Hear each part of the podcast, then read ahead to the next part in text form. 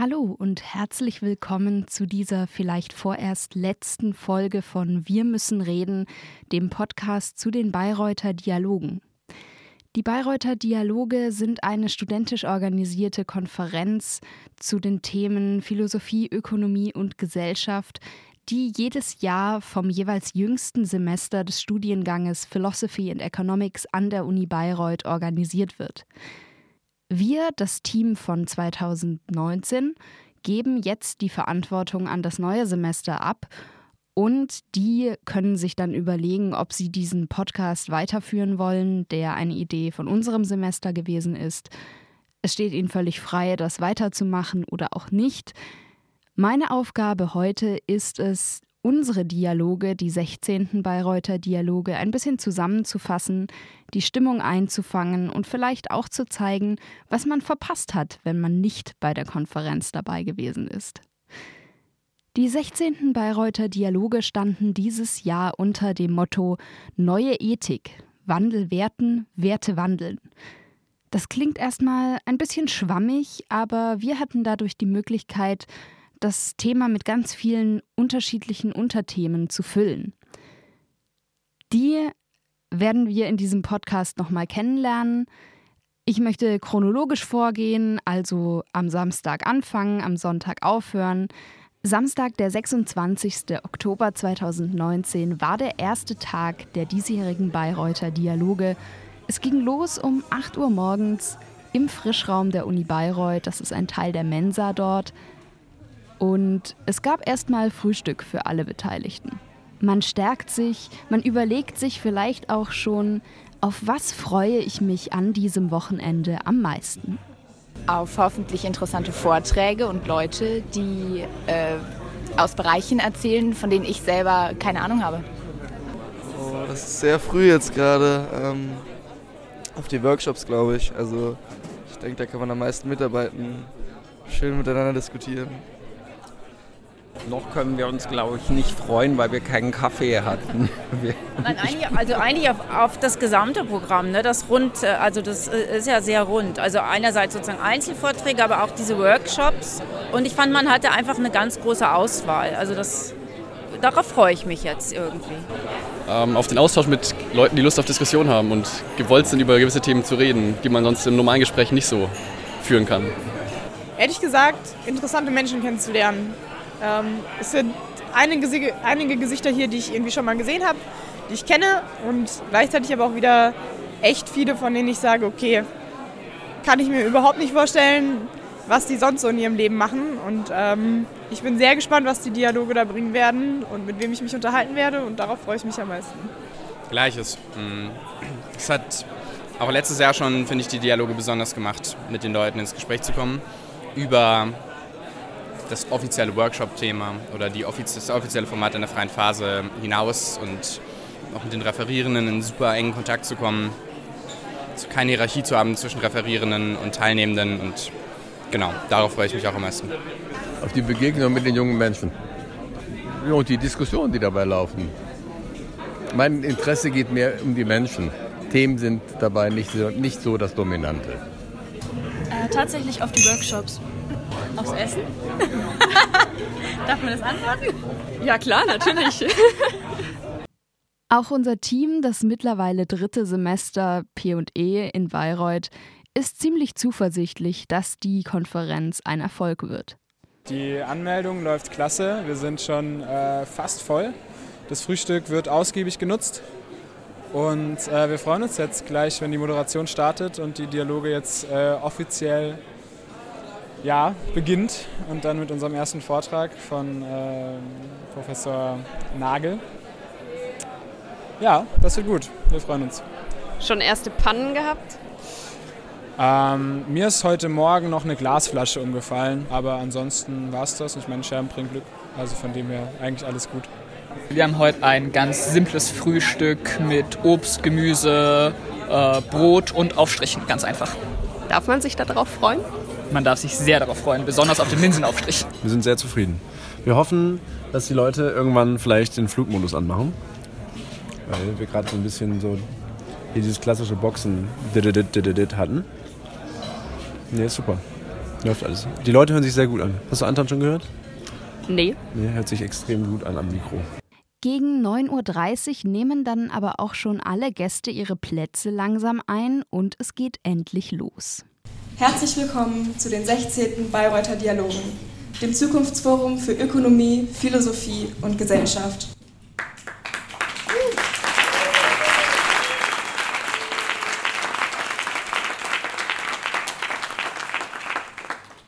Für den ersten Einstieg ins Thema sorgt gleich der erste Vortrag von Eckhard Nagel. Der Transplantationsmediziner und ehemalige Ethikrat nimmt das Publikum mit auf eine Reise zu verschiedenen Stationen in seiner Woche. Allesamt sind die geprägt von ethischen Fragen. Letzten Sonntag. Ich leite eine Klinik für transplantierte Kinder und Jugendliche und äh, da ist ja schon mal die erste Frage, was hat die Betreuung von transplantierten Patienten mit Ethik zu tun? Das ist eine hochtechnologisierte medizinische Fragestellung. Das ist etwas, was äh, sich in den letzten 30 Jahren, also in der Zeit, in der ich aktiv gewesen bin oder aktiv bin in der Medizin, kolossal gewandelt hat. Als ich 1992 mit meinem damaligen Chef Rudolf Pichelmeier diese Klinik mit eröffnen durfte, habe ich noch nicht viel verstanden von der ganzen Thematik. Da gab es die Kinder, die transplantiert wurden, die waren 13, 14, 15 Jahre, das waren Kinder. Als ich jetzt Sonntag draußen war, waren da zwei Herztransplantierte, die beide noch kein Jahr alt waren. Zwillinge, die ihr Leben dieser modernen Technologie verdanken. Und äh, da ist natürlich die Frage, gibt es in diesem Zusammenhang überhaupt noch Wertfragen oder kann man nicht sagen, dass da zwei junge Menschen leben, wie die anderen 35, die in der Klinik sind, die einer medizinischen Technologie, einer neuen fortschrittlichen Behandlungsweise ihr Leben verdanken, das in sich, und das versteht man ja meistens unter Ethik, nämlich die Unterscheidung zwischen Gut und Böse, das kann ja nur gut sein. Insgesamt stellt Nagel dabei viele Bezüge her zum Feld der Medizin. Organspende beispielsweise, wo natürlich die Entscheidung, ob es eine Widerspruchslösung geben soll, ethisch und politisch hochaktuell ist. Er spricht auch über Human Enhancement am Beispiel von amerikanischen College-Studenten, die leistungssteigernde Maßnahmen ergreifen, um in Prüfungen besser abzuschneiden oder anhand der Geschichte eines Patienten, der im hohen Alter dank verschiedener künstlicher Gelenke wieder topfit ist.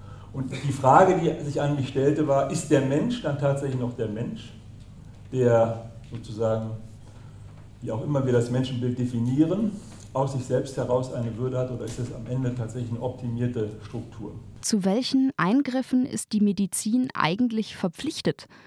Sollten wir alle Maßnahmen ergreifen, die unser Leben leichter machen? Im Kern ging es aber eher um eine nichtmedizinische Herausforderung. Im Zentrum für die bestehende Ethik steht für Nagel die unantastbare Menschenwürde, die jedem Einzelnen zuerkannt wird. Aber eben in dieser Ausprägung nur in unserem, im westlich postreformativ christlichen Kulturkreis. Und in allen Gesellschaften oder in allen Vorstellungen, die anders sind, und das müssen wir respektieren, braucht es eine andere Form der Zugangsweise. Und insofern ist die Frage nach neuen Ethiken nicht unbedingt eine, dass sich der Stellenwert von Freiheit geändert hat. Dass sich die Frage geändert hat, gibt es heute eine andere Form von Gerechtigkeit? Oder muss es in welcher Art und Weise eine andere Form von Gleichheit geben, die wir so wesentlich als Grundlage für unsere Entscheidungen äh, sehen, sondern gibt es eine Möglichkeit, Konsens, ein, ein, ein, ein Kompromiss zu verhandeln zwischen den unterschiedlichen Wertigkeiten, die Menschen und Gesellschaften ihren Individuen zumessen. Und das ist natürlich angesichts der Globalisierung sehr viel schwieriger, als das früher war. Das ist angesichts einer deutlichen Integration von Menschen mit anderen Wertvorstellungen und anderen Sozialisierungen deutlich schwieriger als das früher war. Und mein Plädoyer geht dahin, dass wir keine neue Ethik brauchen, weil die Grundlagen und die Strukturen, die wir zum Beispiel für Gerechtigkeit definiert haben, Das, was wir unter Freiheit verstehen, hat sich nicht geändert und das wird sich auch nicht ändern. Es sei denn, unser Menschenbild ändert sich und wir sprechen nachher über künstliche Intelligenz und wir sprechen über die Frage sozusagen von Ersatzhandlungen. Aber auch darin sehe ich zumindest im Moment keine wirklichen gravierenden äh, Veränderungen des menschlichen Individuums. Aber worüber wir reden müssen, ich habe ja gesagt, ich komme heute Morgen aus Frankfurt. Frankfurt, in Frankfurt leben mittlerweile 65 Prozent der Bevölkerung, die einen Migrationshintergrund aufweisen. 65 Prozent aller Frankfurter haben einen Migrationshintergrund. Und dementsprechend kann man annehmen, ist ja eine, ist ja eine tolle Neuigkeit, das fand ich jetzt wirklich begeisternd zu hören, dass das funktioniert. Ähm, äh, in einem Krankenhaus wie einem normalen Universitätsklinikum arbeiten ungefähr 120 verschiedene Nationalitäten zusammen, und zwar in fast jedem großen Krankenhaus äh, in diesem Land. Das heißt also, wir haben eine vollständige Veränderung der, der eigenen Prägung im Hinblick auf das, was wir unter gerecht, das, was wir unter Identität verstehen und Individualität. Und deshalb müssen wir uns über eine neue Aushandlung unterhalten von ethischen Prinzipien und nicht über die Frage, gibt es jetzt tatsächlich eine völlig andere Situation, als es sie früher gab. Es gilt also damit umzugehen, gerade in Bezug zu fremden Wertesystemen eine sensible Herangehensweise zu finden. Ich habe mich gefragt, ob das nicht im Kulturrelativismus endet, das heißt, dass die eigenen Werte auch nur im eigenen Kulturkreis ihren Wert erhalten. Hätte das Herr Nagel gerne noch gefragt, aber habe ihn leider nicht mehr für ein Interview erwischt. Im zweiten Beitrag des Tages wird etwas weniger geredet als bei Herrn Nagel, der ungefähr eine Stunde vorgetragen hat. Heike Schmidt-Felsmann gibt einen kurzen 15-20-minütigen Impulsvortrag zum Thema künstliche Intelligenz. Ein Thema, das uns das ganze Wochenende über begleiten wird.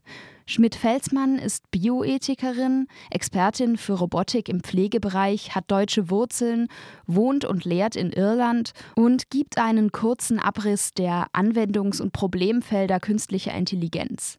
Künstliche Intelligenz, wie gesagt, begleitet uns über das ganze Wochenende in Workshops, in Vorträgen und ganz zum Schluss am Sonntag mit dem KI-Podium. Aber ich greife vor. Nach dem Impuls trennt sich das Publikum zum ersten Mal und begibt sich in die Workshop-Phase. Hier ist für jeden Geschmack und jedes Interesse ein Workshop angeboten. Hier werden die drei großen Unterthemen der Konferenz zum ersten Mal voll ausgeschöpft. Das ist zum einen Nachhaltigkeit, zum Beispiel mit Anregungen, wie Lebensmittelverschwendung zu vermeiden wäre, oder eine Rückbesinnung zu engerem Gemeinschaftsleben und Gewaltfreiheit, die die Eco-Village-Bewegung vertritt. Zum anderen ist da das Thema künstliche Intelligenz und Technologie mit Workshops zu Robotik oder den ethischen Herausforderungen einer digitalisierten Welt. Und natürlich die Ökonomie, Finanz- bzw. Unternehmensethik, auch unter technologischen Gesichtspunkten. Es geht in einem Workshop beispielsweise um den Einsatz künstlicher Intelligenz im Personalmanagement und um nachhaltige Start-ups. Danach sind alle wieder reicher an Input und können sich am Mittagsbuffet für die freie Phase stärken.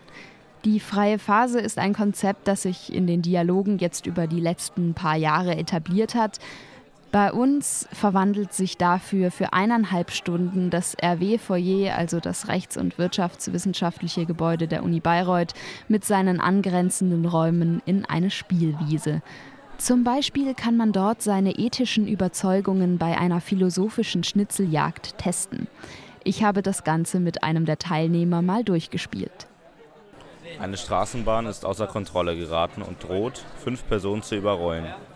Durch Umstellen einer Weiche kann die Straßenbahn auf ein anderes Gleis umgeleitet werden. Unglücklicherweise befindet sich dort eine weitere Person. Darf, durch das Umlegen der Weiche, der Tod einer Person in Kauf genommen werden, um das Leben von fünf Personen zu retten? So, was meinst du? Ich würde nicht umstellen. Bei Nein, nicht retten ist hier ein roter, ein roter Zettel. Was sagt das uns? Sagt uns das irgendwas? Ich weiß es auch nicht. Ich weiß es, ich weiß nicht. es nicht. Ich weiß es nicht. Ja gut, dann lass mal. Ah, Ah nein, man muss hier abstimmen. Ah, okay. Da ist ein, ein, ein Glas hier mit äh, gelben und roten Stimmzetteln und da werfen wir jetzt einen roten Stimmzettel rein. Und dann geht es weiter. Hier. Wir folgen den Krepppfeilen auf dem Boden.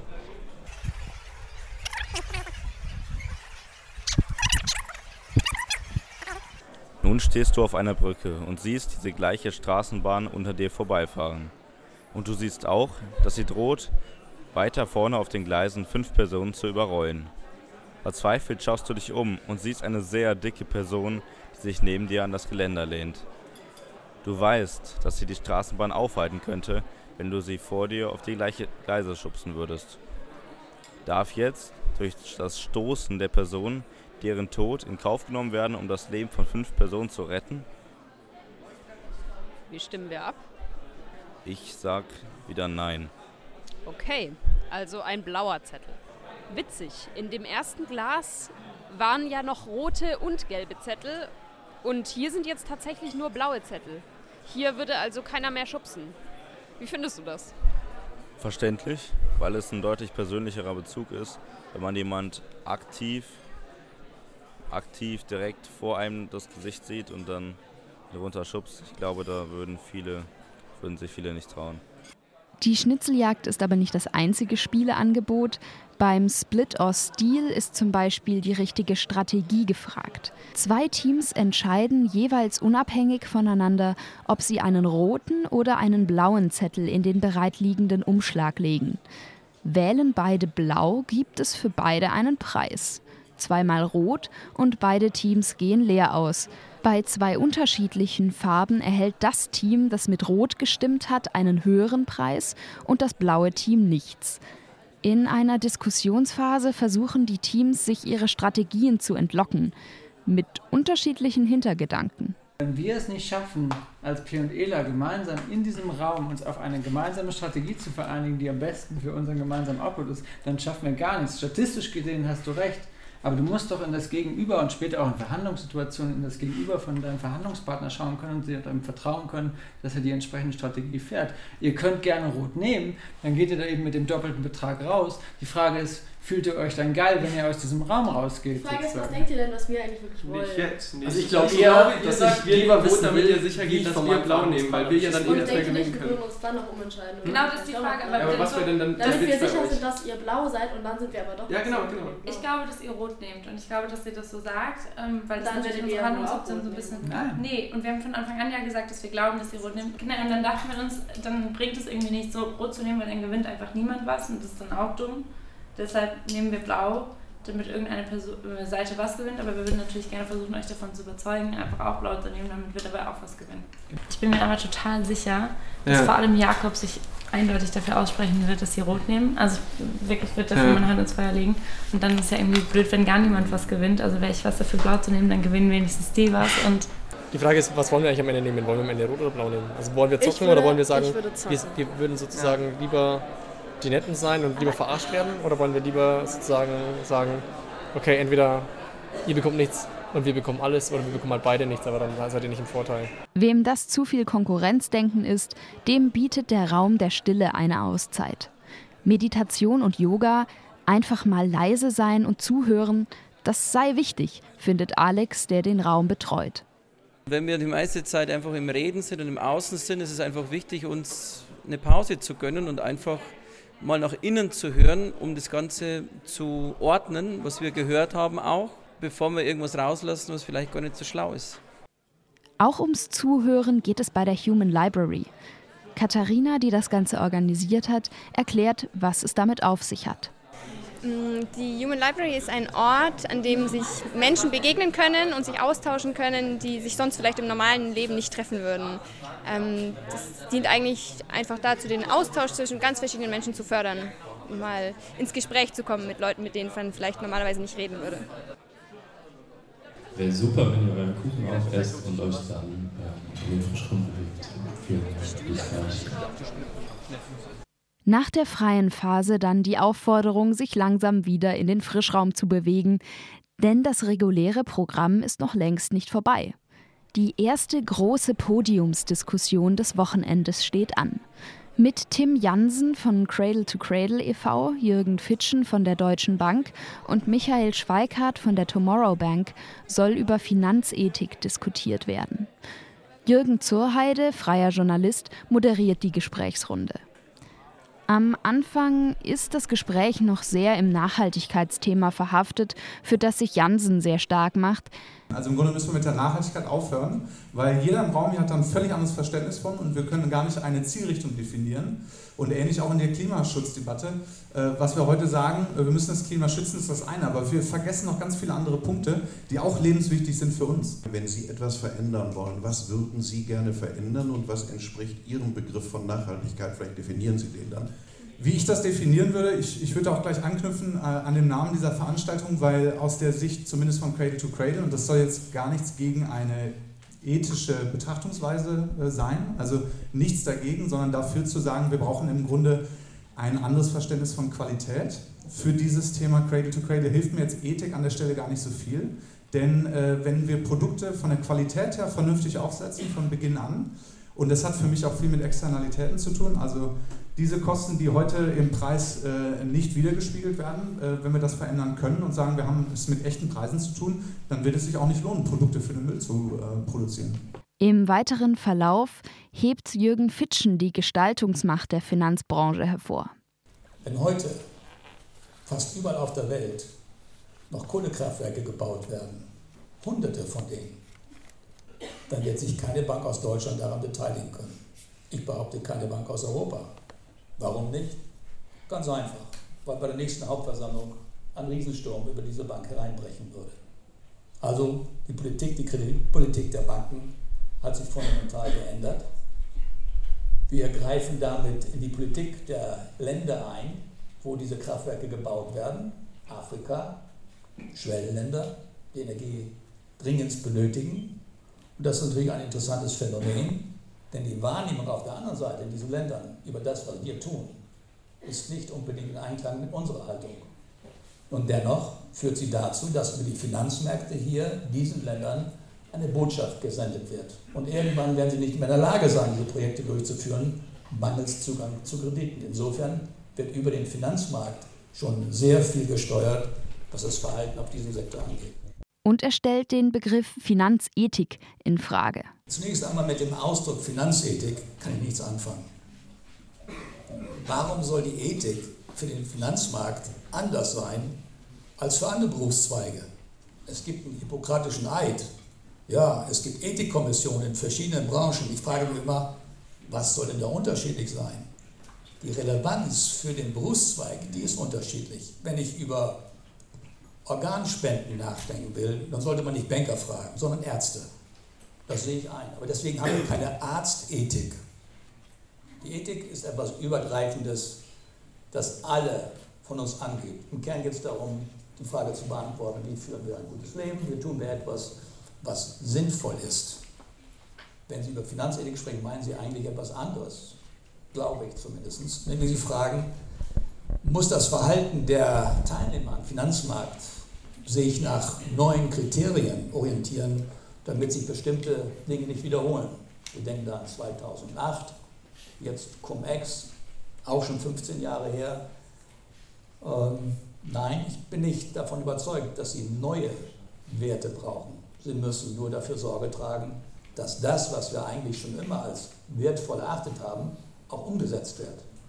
Man könnte vermuten, Jürgen Fitschen sei von seinen Kollegen in der Finanzbranche desillusioniert. Er glaubt eher nicht an Gutmenschen, zumindest pflichtet er seinem alten Deutschlehrer bei, wenn der sagt: Tugend ist häufig ein Mangel an Möglichkeiten. Ein kluger Satz, den habe ich nie vergessen. Laut Fitschen müsse der Opportunismus in der Finanzbranche begrenzt werden. Per Gesetz. Das funktioniere auch, Stichwort Cum-Ex-Skandal. Wie auch in anderen Berufszweigen wird es immer Missbrauch geben. Aber ich denke, dass die Konsequenzen aus der jüngsten Erfahrung dazu geführt haben, dass es sehr erschwert ist, jetzt noch den Finanzsektor für sich persönlich zu missbrauchen. Gegenwind dazu kommt hier aus dem Publikum. Das heißt also, Ihr Plädoyer, wenn ich es richtig verstanden habe, Die Finanzwelt muss so stark kontrolliert werden, die Frage dann ja von wem, dass sie keine negativen Ausschläge äh, produziert. Wenn das nicht der Fall ist, wird alles gemacht, was erlaubt ist. Und erlaubt ist das, was nicht gesehen wird. Ja, das heißt also, die in Anführungsstrichen negativen Auswirkungen, wenn ich sie 10 oder 15 Jahre später sehe, werden dann damit entschuldigt, dass man gesagt hat, ja gut, da waren noch Möglichkeiten, das war noch nicht verboten. Ich plädiere ja für eine Hermeneutik des Vertrauens. Insofern stehen Sie mir diametral entgegen, denn das würde sozusagen bedeuten, dass meine Hypothese gar nicht oder jedenfalls nur sehr unzureichend funktioniert. Die generelle Stoßrichtung des Abends ist klar. Es muss sich was ändern. Was illegitim ist, muss auch illegal werden. Wir brauchen eine andere Einstellung zu Produktqualität und Konsum. Der Finanzsektor hat Macht und Verantwortung, diese zum Guten einzusetzen. Aber es wird auch einiges unklarer. Vor allem, wie krempelt man die Gesellschaft um und nimmt alle mit? Wie bekommt man demokratische Mehrheiten, zum Beispiel für ein Tempolimit?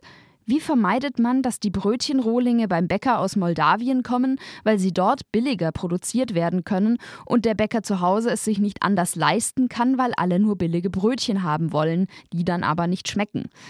Vor allem die Frage nach dem Wie des gesellschaftlichen Wandels, wie man dabei alle mitnimmt, ist eine Problematik, die eine Art Grundtenor dieses Wochenendes darstellt. Das Ganze ist nämlich gar nicht so leicht zu beantworten. Nach dem Finanzpodium folgt der letzte Vortrag des Tages. Den hätte man glücklicher eigentlich nicht wählen können. Leichtathletik-Weltmeisterschaft in Katar. Hier werden in den Startblöcken sind Kameras installiert, die nicht nur das Gesicht, sondern auch das Geschlechtsteil der Frauen aufnehmen. Falls Sie es nicht gehört haben, können Sie alles nachlesen. Ich finde das toll. Die Begründung war nämlich dann, der Zuschauer will ganz nah am Event sein. Wenn man es brutal ausdrückt, ganz nah an der Möse. Und das Ganze in Katar. Wenn ich an Ethik denke, frage ich mich manchmal, schließen sich Ethik und Sport nicht aus? Hans-Joachim Eckert rekapituliert seine Tätigkeit bei der FIFA-Ethikkommission und findet auch für sonstige verwerfliche Machenschaften im Sport deutliche Worte. Wer einmal bei der FIFA war oder noch ist, auch war, ist verpflichtet, gegenüber der Ethikkommission Angaben zu machen. Er muss seine kompletten Bankbelege vorlegen. Er muss den kompletten E-Mail-Verkehr vorlegen. Das tut weh. Und wenn er es nicht tut, dann wird er geahndet nach dem Ethikcode mit einer Sperre. So viele Scherze der Münchner Rechtsanwalt auch reißt, nie geht ihm dabei die Ernsthaftigkeit verloren. Reichlich desillusioniert wirkt auch er. Die nachfolgende Ethikkommission sei nun nicht mehr unabhängig. Er habe getan, was er konnte und sei jetzt auch raus. Hier endet dann auch der offizielle Input des Tages. Weiteren Raum zum Dialog bietet das dialogische Dinner. Nur noch ein wichtiger Programmpunkt steht jetzt an. In diesem Jahr wird der Vorbildpreis an Bas Timmer gehen. Bas Timmer ist Gründer von Shelter Student Foundation, einer Non-Profit-Organisation, die wind- und wasserfeste Jacken herstellt, die sich ganz einfach in Schlafsäcke umwandeln lassen. Diese werden dann an Obdachlose und Bedürftige übergeben.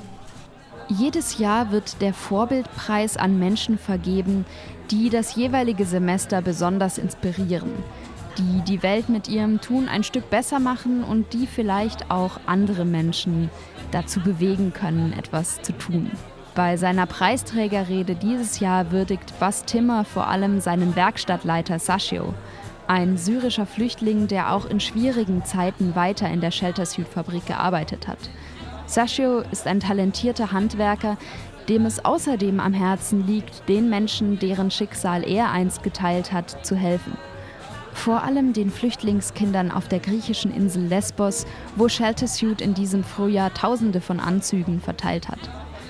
Der Designer Bas Timmer hat auch einen persönlichen Bezug zu seinen Shelter Suits. Die Idee dazu kam ihm nach einem tragischen Erlebnis. Uh, when I was 17, I think, I thought I would like to create uh, nice things for myself, so I just started making hoodies for myself. Uh, then I started uh, designing also at an academy, and in the first year I created my own fashion brand. And after a few years, um, everything was going quite well, but suddenly something terrible happened uh, in my uh, neighborhood.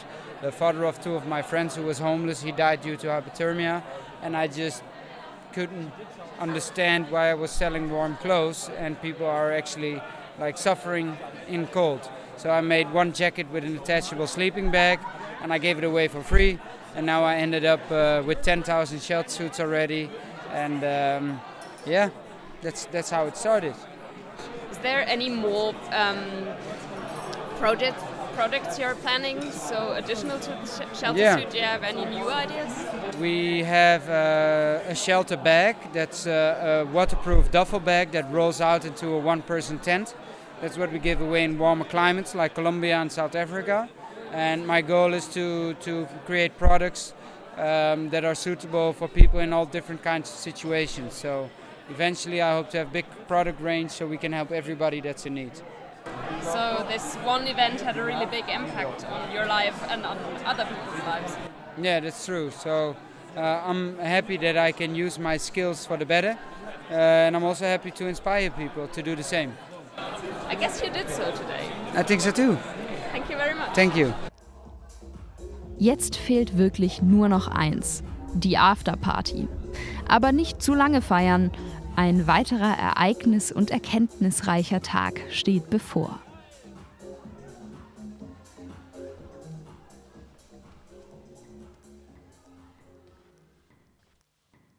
Der startet, wie schon der erste, mit einer gemütlichen Frühstücksrunde.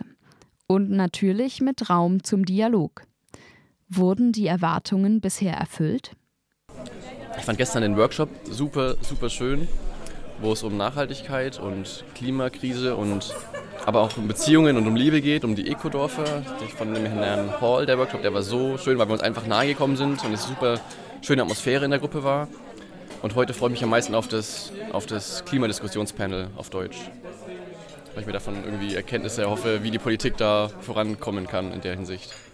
Gestern fand ich die Diskussion zur Finanzethik am interessantesten, weil ich fand, auf dem Podium saßen drei Persönlichkeiten, die ähm, wirklich sehr viele Kompetenzen aufweisen konnten und äh, wirklich auf alle Fragen Antworten gefunden haben. Ob man denen jetzt zustimmt oder nicht, ist wieder was anderes. Und heute ich mich, äh, freue ich mich besonders auf das, äh, was er schon gesagt hat, auf das Podium mit der auf Deutsch, also äh, zur Klimakrise. Ich glaube tatsächlich, dass ich auch den, den letzten Vortrag von Herrn Eckert sehr interessant fand. Also weil das ein Thema ist, mit dem ich, also ich beschäftige mich nicht mit der FIFA so. Und ich fand es total interessant, ihn als Persönlichkeit da zu sehen und zu sehen, wie er da so standhaft gewesen ist. Aber irgendwie war die Meditation im, in der freien Phase auch ein Highlight für mich, weil es so, so eine kleine Ruheoase war in dem, in dem ganzen Reden. Und heute bin ich eigentlich gespannt auf, was, was zum Thema künstliche Intelligenz alles äh, da sein wird, weil das eben auch ein Bereich ist, mit dem ich mich noch nicht so auseinandergesetzt habe. Und ja, bin gespannt, welche verschiedenen Sichtweisen da aufeinander prallen sozusagen. Bald heißt es dann aber auch weg vom Buffet, Sitzplätze einnehmen. Es folgt ein Vortrag, der Vorschau auf den Nachmittag bietet.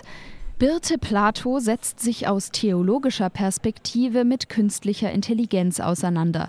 Ein ungewöhnlicher Blickwinkel, so scheint es.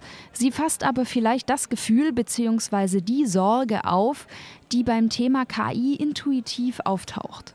Was, wenn dein Auto vielleicht besser weiß, wann du müde bist, als du selbst? Etwas vereinfacht habe ich dabei die folgende Strategie angewandt. Ich habe eine Aufgabe definiert, hier nämlich finde raus, ob ich müde bin. Dann habe ich gefragt, wie humane Intelligenz diese Aufgabe löst, beziehungsweise wie künstliche Intelligenz diese Aufgabe löst. Und ähm, wie mein Beispiel zeigt, habe ich ähm, der künstlichen Intelligenz in diesem Moment mehr zugetraut als meiner eigenen Intuition und meiner eigenen Wahrnehmung. Wollen wir überhaupt künstliche Systeme, die Probleme besser lösen können als wir, die Daten über uns sammeln und auswerten, die uns studieren, durchleuchten? Entsteht damit eine Art pseudoreligiöses Verhältnis zu KI? Als Theologin bin ich verwundert über die Sprache und die Vorstellung, die ich dort vorfinde. Erlösung versus Untergang. Viele Techniker, die ich kennengelernt habe ähm, in Zürich, da bin ich in einem interdisziplinären Team, die sprechen immer von dem Segen. Also mir ist tatsächlich in meinem ganzen Studium und auch in meiner Berufstätigkeit nicht so viel Segen begegnet wie in der ähm, Diskussion um künstliche Intelligenz. Nimmt KI die Stellung ein, die bisher nur Gott vorbehalten war, allwissend, allmächtig, vielleicht auch heilsbringend? Genau das ist das falsche Narrativ, wird später das Podium sagen, aber dazu später mehr. Als nächstes stehen nämlich die Nachhaltigkeitspodien auf dem Programm. Die sind zweigeteilt in englischer und in deutscher Sprache. Das deutsche Podium ist auch für die Öffentlichkeit zugänglich. Hier treffen gestandene Lokalpolitiker Thomas Ebersberger für die Stadt Bayreuth und Bernd Rothammel für den Landkreis auf die junge idealistische Generation, repräsentiert durch Leonie Bremer, Pressesprecherin der Fridays for Future Bewegung, und Patrick Held, der zu Zeiten seines Philosophy and Economics Studiums an der Uni Bayreuth das Projekt Green Campus ins Leben gerufen hat und mittlerweile für die grüne GLS Bank arbeitet. Trotz der scheinbaren Gegensätze bei den Rednerinnen und Rednern findet sich hier schnell auch wieder eine gemeinsame Grundposition, die da lautet, wir müssen mehr tun. Und das zeigt einfach, dass wenn der Wille da ist und die Dynamik zur Umsetzung da ist, dann geht eine ganze Menge.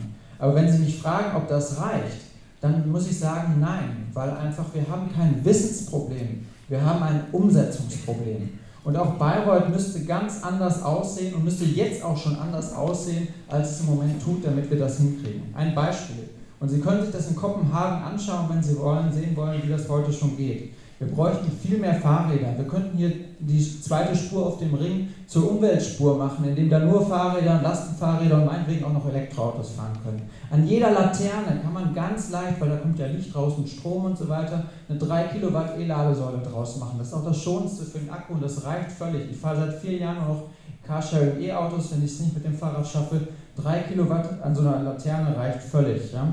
Wir bräuchten die beiden größten Faktoren, wir sagen immer, ähm, wir sind ja schon zu 60 Prozent mit erneuerbaren Energien ausgestattet. Das ist Quatsch. Es geht um Primärenergie. Zwei Drittel aller Energie ist Wärmeenergie. Und wir brauchen irgendwie Geothermie, wir brauchen Solarthermie, damit wir eben nicht mehr mit fossilen Rohstoffen unsere Heizungen anschmeißen oder eben warm Wasser aus dem Boiler kommt.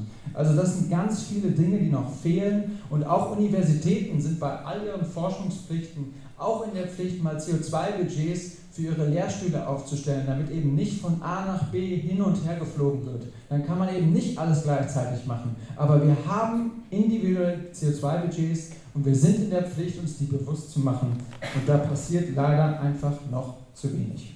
Ich bin auch der Meinung, es geschieht noch zu wenig. Auch wenn wir hier eine lange Liste, könnte ich Ihnen jetzt aufzählen, was der, der Landkreis äh, schon gemacht hat in den zehn Jahren. Wir hatten auch immer das Glück, hier Fördermittel zu bekommen. Äh, wir machen in Bayreuth sicherlich manches, natürlich zu wenig. Das kann ich natürlich auch so äh, ohne Wenn und Aber äh, unterstreichen. Äh, es geht viel mehr äh, und man muss äh, auch sicherlich noch vieles umsetzen. Unsere Aktivitäten sind ähm, sehr stark fördermittelgetrieben, weil Klimaschutz nach wie vor keine Pflichtaufgabe der Kommunen ist. Alles, was sie machen, ist freiwillig und diese freiwillige Leistungen, die stehen dann immer sehr schnell in Kritik, auch von, den, ähm, von der Rechtsaufsicht, der, der, die die Haushalte genehmigt. Also so ganz einfach ist es nicht, aber es gibt trotzdem ein maximales, ähm, es gibt trotzdem Handlungsspielräume, die die Kommunen haben und auch ihre Vorbildfunktion sollte man nicht unterschätzen, wie die Kommune jetzt ihre eigenen Liegenschaften ausstattet mit äh, erneuerbaren Energien auf den Dächern, mit äh, äh, Gebäudedämmung, wie, mit welchen Fahrzeugen fahren die Bediensteten, wird auch der öffentliche Nahverkehr genutzt äh, für Dienstreisen, gibt es Dienstfahrräder, das, das, das zeigt doch ein großes äh, Engagement, wenn man sowas vorlebt und wird auch dann als Vorbild für andere, ähm, für Privatpersonen, aber auch für Unternehmen und auch für andere Kommunen wieder. Wir haben in den letzten Jahren im Stadtrat äh, sicherlich, wie so schön heißt, Pillepalle gemacht, ein paar Kleinigkeiten haben wir äh, umgesetzt äh, zum Beispiel Klärwerk und so weiter, eine tolle Sache, aber das sind nur im Prinzip kleine einzelne Sachen. Mhm. Äh, die große Linie, die hat gefehlt, aber nicht nur im Bereich Umwelt. Äh, und jetzt geht es dann in die Richtung, äh, dass der neue Stadtrat äh, das entsprechend macht. Ähm, also erstmal hat die kommunale Ebene natürlich eine weitreichende Handlungsmöglichkeit und kann der Schalthebel auch zu vielen Sachen sein. Ähm, allerdings zum Beispiel was jetzt ähm, den Klimanotstand angeht, der kann mit hoher Priorität oder mit höchster Priorität ausgerufen werden. Zum Beispiel, ich komme aus Köln, wurde er mit hoher Priorität ausgerufen und das verpflichtet die Städte eben nicht so, dass die eben handeln und dementsprechend bringt es dann auch wiederum nichts. Von Ihnen habe ich jetzt auch viel gehört, dass es Möglichkeiten gibt, etwas zu tun. Ähm, Sie haben die Verantwortung dann auf den nächsten Stadtrat zum Beispiel abgegeben. Ähm, die Sache ist, oder ich möchte erstmal verstehen, warum haben Sie denn nichts umgesetzt während der Zeit? Also wie kann, wie kann es dazu kommen, wenn Sie das einsehen, wenn Sie die Wissenschaft haben, wieso ist das so passiert? Weil ich direkt antworten kann, selbstverständlich haben wir einige Sachen gemacht, aber wir haben kein komplettes Konzept hingekriegt. Man braucht auch gewisse Mehrheiten und man braucht gewisse Funktionen, die man dann auch einsetzen kann, damit man es konkret umsetzen kann. Äh, da tut man sich als Oberbürgermeister immer zehnmal leichter, als wenn man Stellvertreter ist. Und wie kann es dann sein, dass ähm, in Paris 2014 die Abkommen unterschrieben wurden, die Klimaziele ein, einzuhalten und dass Städte sich zum Beispiel mit den C40-Cities, ähm, das ist so eine ja, da haben sich 94 ähm, Städte versammelt, die sagen, okay, wir wollen die ähm, ambitionierten Klimaziele einhalten. Äh, die haben es ja auch geschafft. Warum, warum ging das hier nicht in Bayreuth? In Deutschland haben wir nur zwei Städte, die ähm, zu den C40-Städten ähm, gehören, zum Beispiel Heidelberg. Warum ist es Bayreuth nicht? Für mich ist es nach wie vor so bei der großen äh, Klimaproblematik, äh, dass Land und vorwiegend Bund und Europa noch mehr gefordert sind als die Kommunen weil ich glaube, dass da ganz andere Einsparpotenziale da sind äh, als vor Ort. Man kann im Prinzip im unteren Bereich versuchen, jeden Einzelnen mitzunehmen. Aber mitzunehmen heißt in Bayreuth äh, 75.000 Einwohnern, von denen man vielleicht ein Drittel erreichen kann. Das ist schon viel, äh, aber trotzdem äh, allein an Bayreuth wird die Welt nicht gerettet. Naja, das äh, kann man jetzt so nicht sagen. Also ne, das Klima ist auch ein globales Problem und das muss lokal behandelt werden. Und die Verantwortung dann wieder abzugeben, stelle ich schon wieder fest gerade, äh, das bringt nichts. Wir müssen lokal handeln und damit können Sie sich leider nicht aus der Verantwortung ziehen. Auch in diesem Podium stellt sich wieder die Frage, wie kann der Wandel kommen, ohne die Gesellschaft zu spalten, ohne Demokratie zu untergraben, ohne den Wohlstand zu gefährden. Aus dem Publikum kommt dabei in Fragen die Sorge davor durch, in totalitäre Muster zu fallen. Leonie Bremer hat darauf eine ziemlich deutliche Antwort. Ähm, ja, da muss ich wieder sagen, dass es einfach weiter gedacht werden muss. Ähm, wir sagen, ja, das schränkt Freiheiten ein, aber was ist, wenn ich später Sachen einfach gar nicht mehr machen kann? Und ähm, die Sache, dass wir von diesem Luxus wegkommen müssen, zum Beispiel von der Konsumkultur, ähm, das ist ganz zentral, dass das unser Dasein riskiert. Und äh, wir müssen ganz klar darauf fokussieren, dass meine Generation später viel, viel mehr eingeschränkt werden wird. Zum Beispiel allein in der CO2-Steuer. Wir haben jetzt durch das äh, tolle Klimapaket festgesetzt, dass äh, ab 2021 10, 10 Euro pro CO2, ähm, Tonne CO2 bezahlt werden müssen. Es ist aber berechnet, dass ich mit meiner Generation 180 Euro zahlen muss. Und was, was ist das denn für ein Verhältnis? Das kann doch überhaupt nicht sein. Und das muss einfach betrachtet werden. Man muss von unserer Sichtweise auch ähm, ausgehen und das verstehen können, dass wir nicht dazu bereit sind und auch einfach gar keinen Bock haben, den Schaden zu bezahlen, den sie angerichtet haben.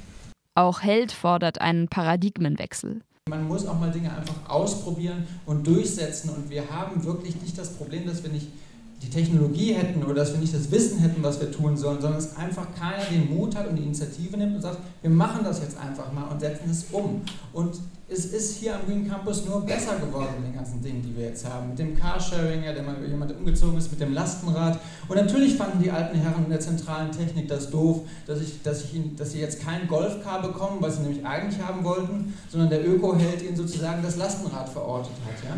Aber als dann einmal da war, waren die davon ganz begeistert und haben, ja, hier ist ein Parkplatz und wir haben jetzt auch eine Stromtankstelle dafür und das kann jetzt jeder ausleihen. Also manchmal muss man auch die Welt von morgen erstmal im Kleinen erschaffen, damit sich die Mehrheit daran gewöhnen kann. Und so überzeugt man die Menschen, denn für viele sozialökonomische Themen haben wir Mehrheiten in diesem Land. Es will eine Mehrheit in diesem Land ein Tempolimit und Gott verdammt, warum kommt es denn nicht? Ja.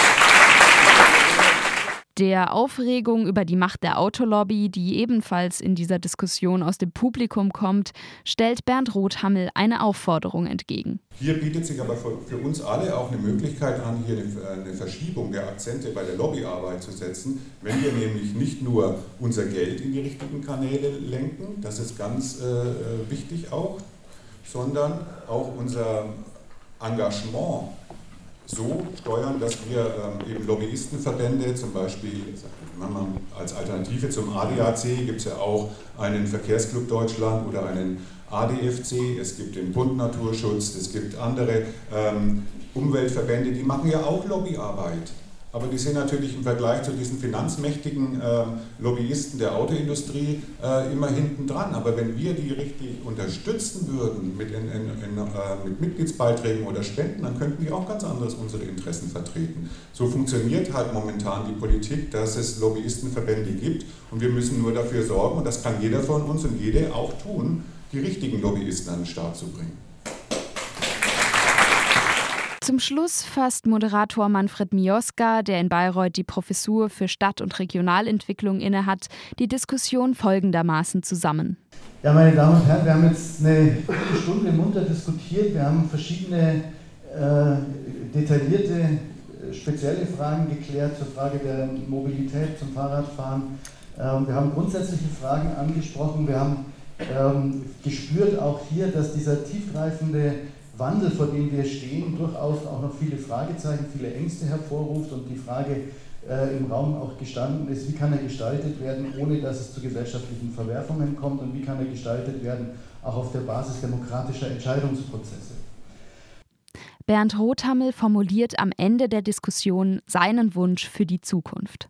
Das ist ja momentan, geht die soziale Anerkennung sehr viel über Konsumgüter auch. Wenn ich mich als umweltbewusster Mensch äh, darstelle, dann kleide ich mich entsprechend. Das sieht man. Ich kaufe mir vielleicht ein Elektroauto, baue mir eine Photovoltaikanlage ans Dach. Alles sichtbare Zeichen für mein Umweltengagement, dass die mir positives Feedback aus, der, aus dem sozialen Umfeld bringen und mich dann wieder motivieren.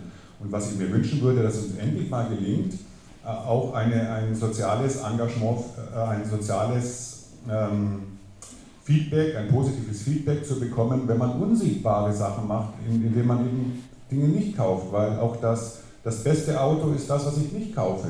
Und dafür muss ich auch Anerkennung bekommen. Ich hoffe, wir schaffen da einen Weg zu finden. Das englische Podium konnte ich leider nicht mitverfolgen, weil ich natürlich im deutschen Podium anwesend war. Nach den geteilten Podien folgt wieder eine Workshop-Phase, aus der die Teilnehmenden wieder mit neuen Ideen, aber auch mit Kritik zurückkommen. Diese Workshop-Phase behandelt Themen wie zum Beispiel die Psychologie des nachhaltigen Verhaltens oder Anforderungen an modernen Journalismus. Einige der Workshop-Angebote vom Samstag werden auch am Sonntag wiederholt. Das war sehr interessant, weil wir waren also drei jüngere Leute eigentlich nur alle anderen waren schon wirklich in ihrem äh, Berufsfeld ziemlich vertieft. Informatiker waren dabei, Mediziner und noch welche, die irgendwie in der Pharmaindustrie arbeiten. Und die konnten dann wirklich, äh, ja, haben mir, also ich habe viele neue Erkenntnisse jetzt, was KI betrifft, auch im Zusammenhang äh, mit Religion und ähm, mit einer, also praktisch mit einer transzendentalen Ebene, die sich da eröffnet. Und es war auf jeden Fall sehr spannend, äh, dazu zu hören. Selber konnte ich jetzt keinen Beitrag eigentlich leisten, weil ich da auf dem Gebiet äh, nicht so viel Ahnung habe, aber es mich trotzdem sehr interessiert. Er hat sich am Ende doch die Meinungshoheit geholt, indem er einfach gesagt hat. Er hat halt äh, ein Fazit gezogen, er ist aber auch, ja, der, genau, er hat auch ein Fazit er ist auch der Leiter, das ist sein gutes Recht. Genau, er sagt, wir brauchen ein öffentlich bezahltes Modell, damit die Medien, die wir notwendigerweise brauchen, nicht kaputt gehen. Ähm, alternatives Fazit wäre, die Medien ähm, in der Form, in der sie bestehen, haben vielleicht gar keine Daseinsberechtigung mehr und andere Formen können diese Funktion genauso gut erfüllen. Es war auf jeden Fall ein super äh, intensiver Diskurs mit sehr unterschiedlichen Meinungen. Ich glaube, das Spannungsfeld zwischen irgendwie ja, einfach anderen. Wir brauchen, wir brauchen einen Wertewandel im Journalismus, wir brauchen vor allem einen, einen Wandel von, von Informationsformen auch. Ähm, ob das in sozialen Medien ist, ob das im Sinne von Expertenmeinungen ist, ob dieses äh, Bild eines allumgreifenden Journalismus überhaupt noch gerechtfertigt ist. er als Vertreter des nun doch eher also des Deutschlandfunks ist natürlich da eine komplett andere Perspektive. Also ich fand es war ein ganz spannender Diskurs, aber dadurch, dass es halt doch auch sehr unterschiedlich war, kann man, glaube ich, kein Fazit ziehen, weil die Positionen sich jetzt nicht wahnsinnig angenähert haben. Wir bezahlen mit unseren Daten und wenn wir sicherer werden wollen, dann müssen wir Apps kaufen und nicht auf die kostenlosen Alternativen zurückgreifen. Das fand ich auch eine gute Handlungsalternative. Was mir sehr gut gefallen hat, war, dass wir viel praktische Anwendungen oder eben mit sehr vielen hypothetischen Situationen gearbeitet haben, uns irgendwie in die Lage versetzt haben, wie es ist, mit KI zu interagieren. Also ich hatte einfach ein anderes, eine andere, ja, andere Erwartung von, von, der, von der ganzen Geschichte. Es war irgendwie dann eher ein Vortrag über die Definition von KI, als dann weniger darüber, wie die Interaktion mit den Menschen ist. Also hatte irgendwie einfach eine andere Erwartung. Und schon hat man das Gefühl, dass sich die 16. Bayreuther Dialoge dem Ende zuneigen. Aber es gibt vorher nochmal einen richtig spannenden Vortrags- und Diskussionsblock zum Thema künstliche Intelligenz. Ich habe darauf jetzt schon mehrmals vorgegriffen, jetzt kommt er endlich. Die jüngst von der Zeit als Deutschlands wichtigste Informatikerin bezeichnete Katharina Zweig zeigt in ihrem interaktiven Vortrag, was man eigentlich unter einer künstlichen Intelligenz zu verstehen hat und wo ihre Grenzen sind. So, algorithmisches Entscheidungssystem heißt das folgende: Daten rein. Algorithmus bedeutet, es gibt einen vorgelegten Prozess, wie diese Daten verarbeitet werden. Und dann kommt eine Nummer dabei raus, eine Zahl. Und diese Zahl hat irgendeine Bedeutung, so etwas wie sollte keinen Kredit bekommen, wird vielleicht wieder straffällig oder etwas ähnliches. Eine Support Vector Machine versucht jetzt eine Lage von einem solchen Stäbchen zu finden, also eine lineare Gleichung zu finden, sodass die roten möglichst gut von den grünen getrennt sind. Das machen Sie jetzt und dann haben Sie tatsächlich eine Support Vector Machine trainiert. Bitte lineare Gleichungen Sie jetzt, Schaschlik schließen Sie jetzt, finden Sie eine Lage dieses Stäbchens für sich, sodass möglichst alle Roten auf der einen Seite sind und möglichst alle Grünen auf der anderen Seite und dann fixieren Sie das bitte. Was durch eine künstliche Intelligenz optimiert werden soll, ist eigentlich eine gesellschaftliche Entscheidung.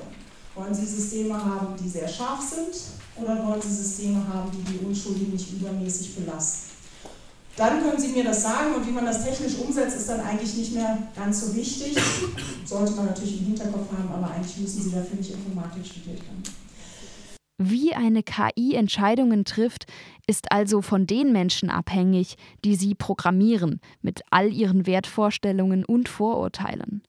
Und wenn ich das zusammenfasse, dann sehen Sie schon, dass die Ethik in den Rechner kommt über Leute wie mich, aber auch über Leute wie Sie und einfach über uns gemeinsam.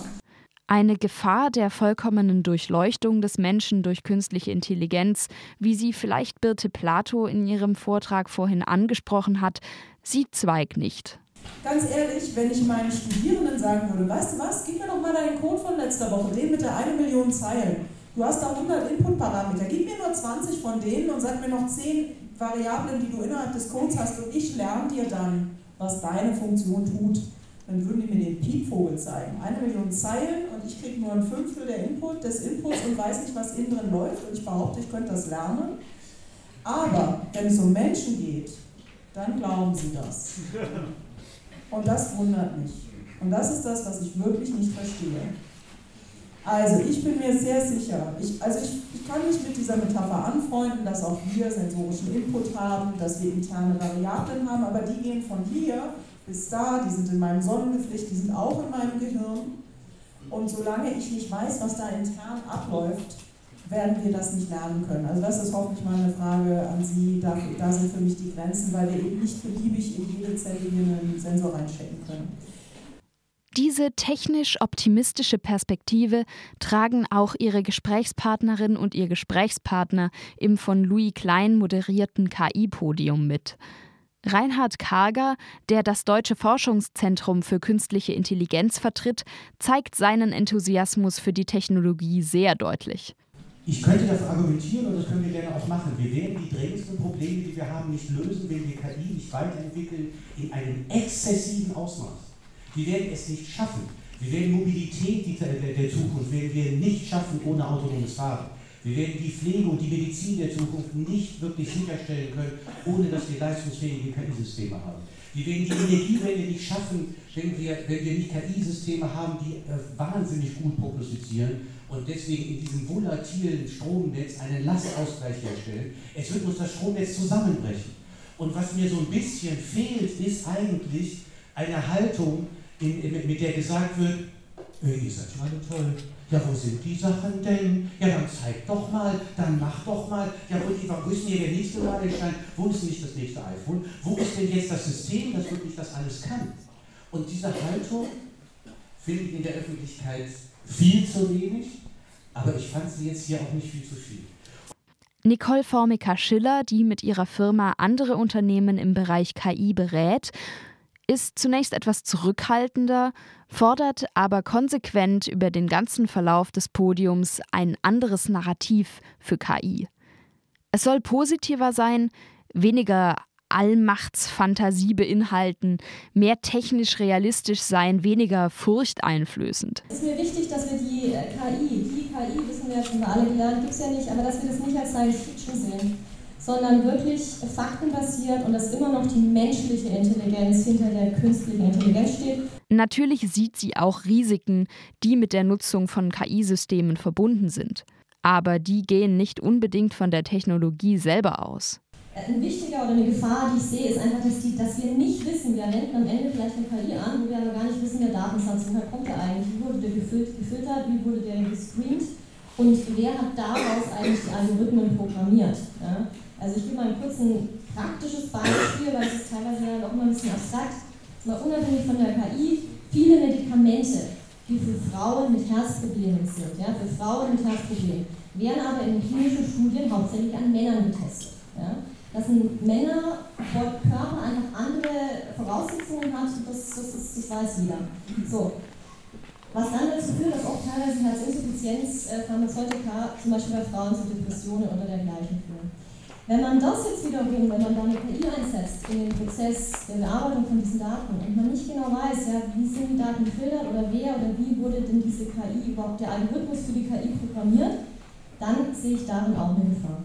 Dass dieses furchteinflößende Narrativ aber vielleicht doch noch in den Köpfen ist, merkt man in den Publikumsfragen. Da wird zum Beispiel eine Zukunft beschrieben, in der es nur noch Pflegeroboter gibt, in der menschliche Pflegekräfte einfach wegrationalisiert werden. Niemand reicht einem mehr die warme Hand.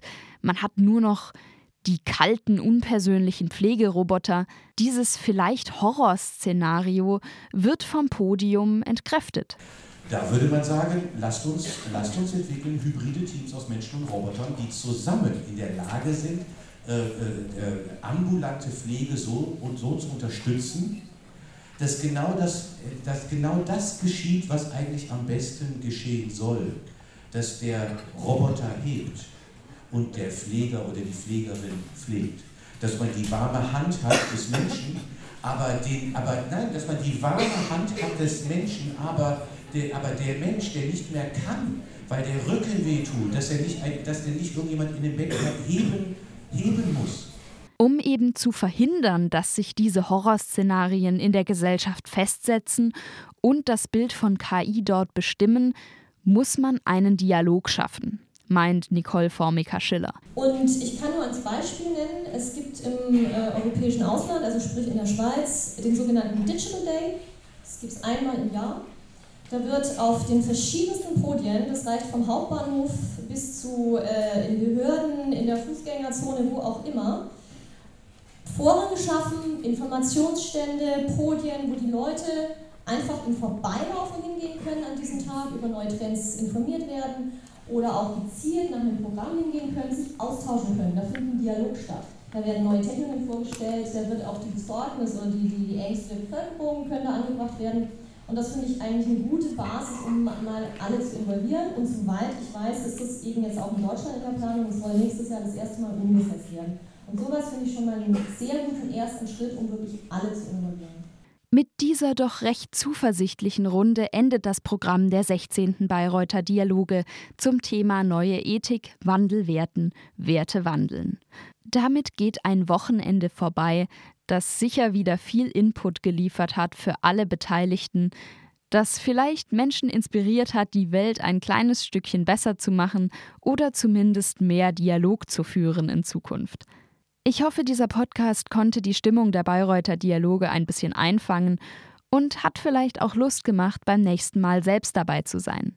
Ich wünsche euch jedenfalls ganz viel Lust auf Zukunft und verabschiede mich aus dem Studio der Medienwissenschaften der Uni Bayreuth.